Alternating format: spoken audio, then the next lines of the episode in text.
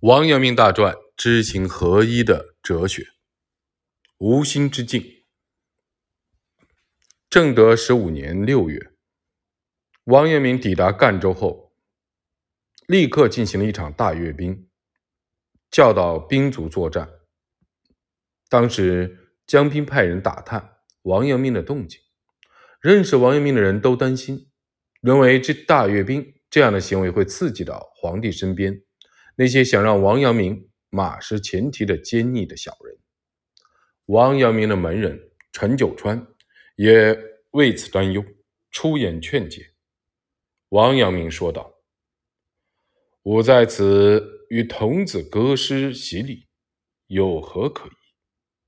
并作《秋秋吟》一诗：知者不惑，人不忧。”君胡戚戚眉双愁，信步行来皆坦道，平天判下非人谋。用之则行，舍则休。此身浩荡，浮虚舟。丈夫落落先天地，岂顾束缚如穷囚？千金之珠弹鸟雀，绝土何凡用？着履，君不见东家老翁防虎患，虎夜入室衔其头；西家儿童不识虎，直竿驱虎如驱牛。吃人逞业随废食，愚者未逆先自投。人生达命自洒落，忧谗必毁屠秋秋。这是一首在民间广为流传的诗。东正堂介绍说，佐藤一斋把这篇《秋秋吟》当做自己的座右铭，又说这首诗虽然很不错，但如果人们只会吟诵，不知王阳明当时创作这首诗的背景的话，就无法掌握其中的深意。因此，东正堂引用了年谱中相应部分的内容后说道：“因此篇诗作时。”先生正遭到禅徒的围攻，先生虽一如平日泰然自若，丝毫未露畏惧之情。然正所谓圣贤忧世之志，乐天之诚，有并行而不悖者。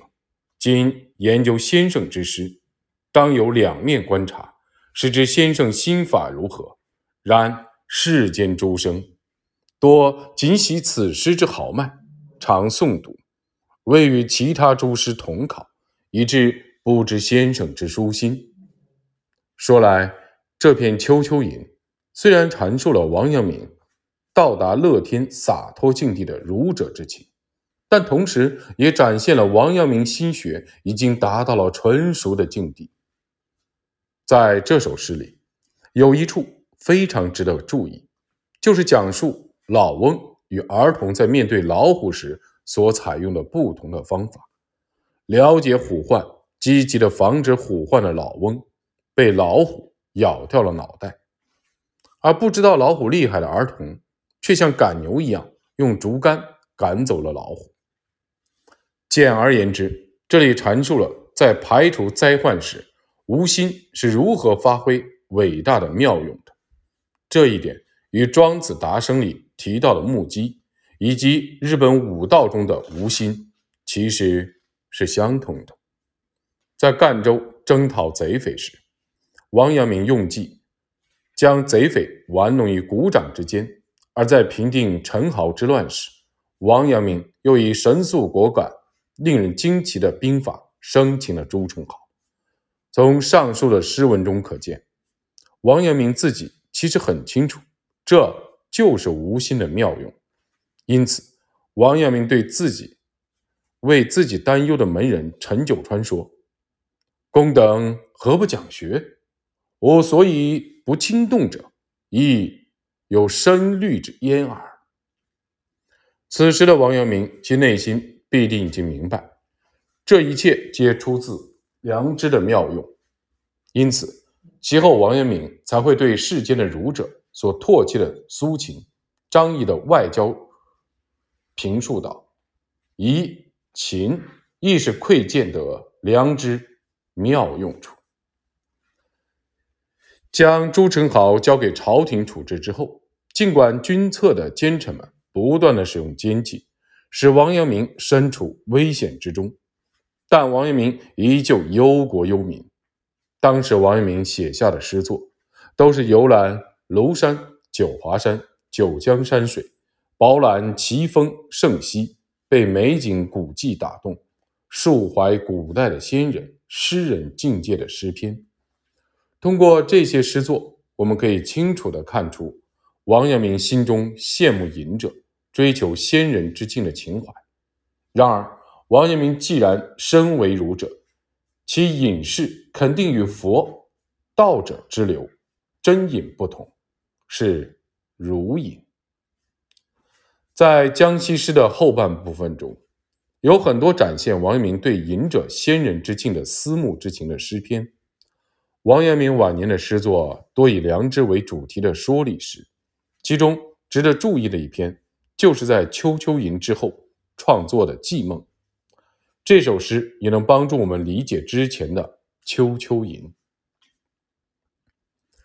由诗序来看，《寄梦》一诗作于正德十五年八月，在此之前的七月十七日，武宗身边的逆臣们让王阳明再次的上奏。陈豪之乱的胜利的过程，而在奏折中，王阳明列举了武宗近臣的名字，将平定战乱的功劳归到了他们的头上。